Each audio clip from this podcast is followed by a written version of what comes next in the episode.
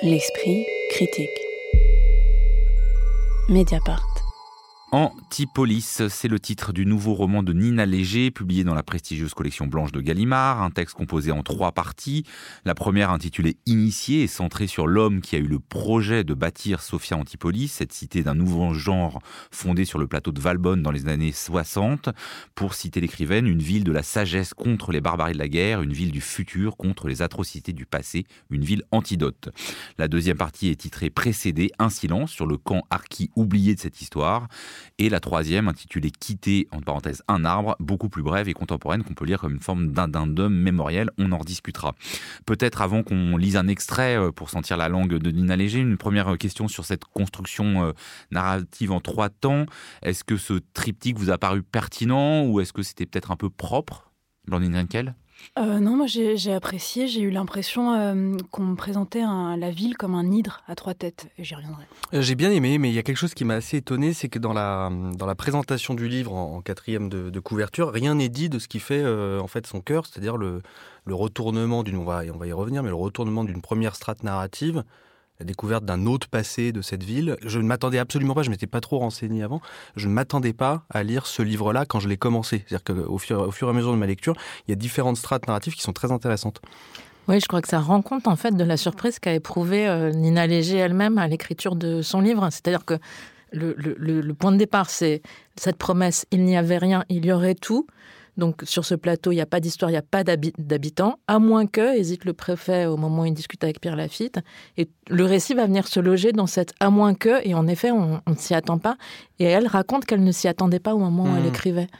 Oui, parce qu'on part sur l'idée, je commence un livre euh, sur une ville sortie de euh, rien. la création d'une ville nouvelle. Est-ce qu'il y a eu un rien? Donc il y, y, a toujours quelque chose, évidemment. Et c'est un peu le poteau rose quand on le lit, quoi. On en lit un extrait, c'est vous, euh, Blandine Rinkel, qui vous en chargez, et on est page 87. Quand on parle de Sophia, on ne voit rien. On ne sait pas à quoi elle ressemble. On ne la voit pas depuis la route. On ne l'associe à aucun monument frappant. On n'a jamais de point de vue sur elle. Elle n'a ni caractéristiques qui la distingueraient ou la rendraient reconnaissable, ni frontières nettes. Si bien qu'on ne sait pas quand on y entre et quand on en sort. Même vue d'en haut, sur les images satellites, elle est informe. Vous voulez qu'elle soit la vitrine de l'innovation dans la région, et vous avez raison, mais pour l'instant c'est une vitrine sans image. J'ai grandi ici, et quand on me dit Sophia, je ne vois rien. Voilà pourquoi ce qu'Azurelect vous propose n'est pas un projet immobilier, c'est un visage. Elle pense que c'est par cette phrase, peut-être même par ce mot, un visage, qu'elle a remporté le marché.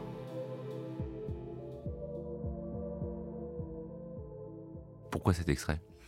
Parce que je pense que c'est le projet du livre, trouver le visage de cette ville qui n'en a pas évidemment. Euh, Nina Léger est née à Antibes, donc non loin de Sophie Antipolis. Et elle dit que quand elle euh, se promenait près de, près de la ville, enfin de Sophie Antipolis, elle ne savait pas quand la ville commençait, s'arrêtait, si elle y était, si elle n'y était pas. Et donc elle est partie enquêter sur le visage de cette ville. Elle est partie de l'absence euh, voilà, d'image qu'elle avait et elle a finalement découvert des visages, donc euh, une ville qui est un peu comme un, hydre et qui, porte un nom mythique comme l'hydre et qui possède plusieurs têtes, plusieurs histoires, et en, réalité une, une, réalité bien plus euh, composite que le mythe euh, qu'on veut en faire. Donc il me semble que c'est le projet du livre qu'on voit dans ce paragraphe. Oui, le projet du livre, il est très explicité. Hein. Elle le dit d'ailleurs au début. Il n'y avait rien, il y aurait tout. Une histoire qui commence ainsi oublie davantage qu'elle ne se souvient. Elle passe sous silence les voix distinctes, les visions distinctes, les innombrables versions de la réalité sans lesquelles un récit n'est que le fantasme d'un monde au garde à vous. Pour lui échapper, il faut approcher les faits comme les lieux avec la conscience qu'aucun promontoire, si surplombant soit-il, ne livrera jamais le portrait véridique et complet d'un territoire. C'est un peu ça. C'est est-ce que finalement ce livre qui remplit parfaitement son projet, moi, il y a eu aussi un moment où justement j'ai trouvé qu'il y avait un truc un peu trop lisse dans la manière de répondre au projet qu'on s'est soi-même donné. Ben, c'est très construit. On a, euh, oui, en effet, deux prologues, euh, deux sortes de poèmes en prose au début, trois parties avec un titre, donc initié, précédé, quitté. Ensuite, un sous-titre entre crochets, donc initier une vie, précéder un silence, quitter un arbre. Alors, je le dis, euh, visuellement, c'est assez fort, mais il y a un côté un peu mobile ou, dispositif d'écriture. Une, construction de la page aussi. Alors, on n'a pas d'alinéa, je sais pas comment bien appeler ça. On a un alinéa de l'autre côté. Enfin, c'est très difficile aussi à le. Ouais, alors ça, je connais pas le terme. Et je ne connais pas le terme, donc euh, avis aux auditeurs de nous expliquer. Mais je trouve ça assez beau, parfois un peu trop. Enfin, un peu, un peu. Elle a beaucoup travaillé apparemment, euh, je pense, euh, Nina Léger sur la ouais, c'est un texte, très travaillé. Je crois qu'elle travaille dans l'art contemporain. Oui, tout à fait. Elle enseigne. Elle est enseignante aux Beaux Arts de Marseille. Euh, moi, j'ai été assez charmé du fait que ce ne soit pas justement euh, le livre enquête, euh, le documentaire sur un lieu mystérieux, fascinant, etc. Elle lâche complètement ce côté enquête parce qu'elle le, elle le refile à des personnages. ça reste un récit très documenté à la fin. Oui, mais qui passe plus par quelque chose d'une oralité. Moi, j'ai eu l'impression d'un long poème en prose ou d'une sorte de chant. Euh, qui se dirige dans ces lieux, qui arpente les lieux euh, tranquillement. Donc au fur et à mesure, je m'y suis fait.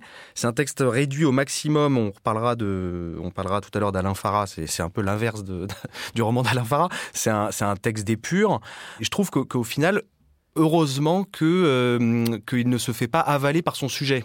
Qu'il y a une vraie écriture, il y a une voix. C'est clair que pour moi, il y a une voix. Lise Wallman.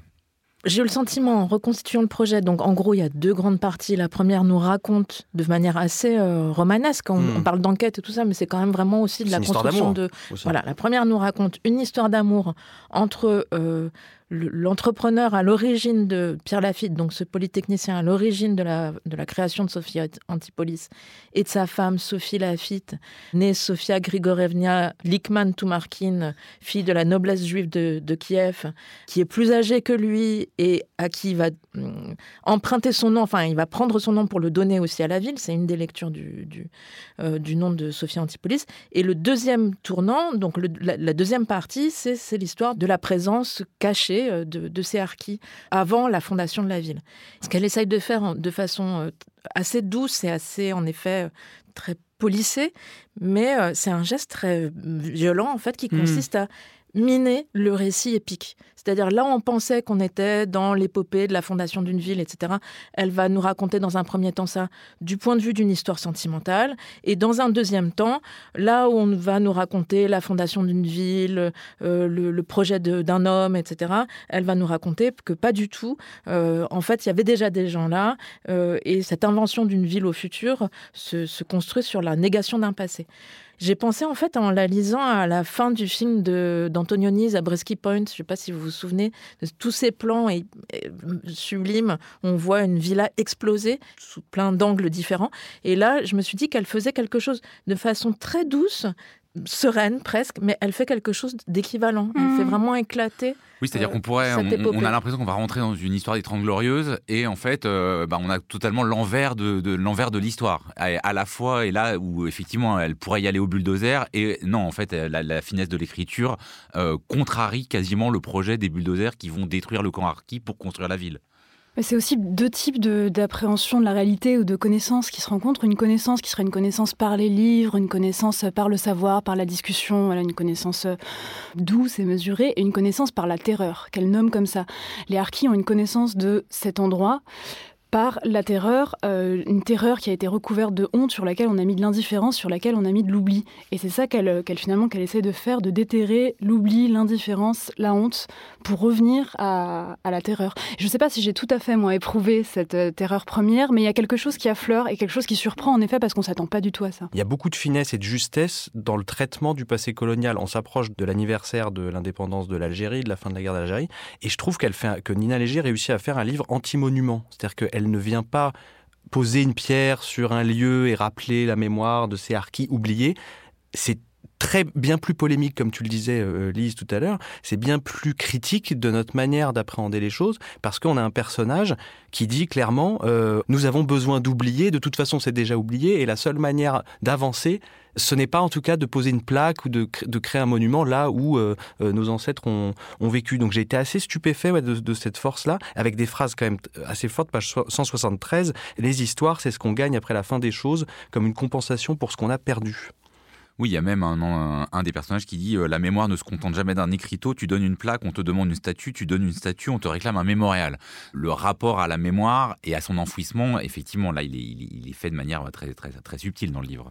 Oui, parce qu'en fait, peut-être il faut raconter que donc elle, elle, prend dans la deuxième partie un, personnage, Sonia, qui est chargée d'opérations pour des projets immobiliers et qui, à cette occasion, découvre l'existence du lieu dit La Bouillide, elle qui a grandi à Sophia Antipolis en déplorant son absence Et en fait, elle découvre qu'il y avait un camp de harkis qu'il faut rebaptiser de manière plus policée euh, hameau de forestage et que ces harkis ont fait le paysage puisque c'est eux qui ont été chargés du débroussaillage, de la création des couloirs coupe-feu, etc., pour éviter euh, les feux de forêt dans le Var.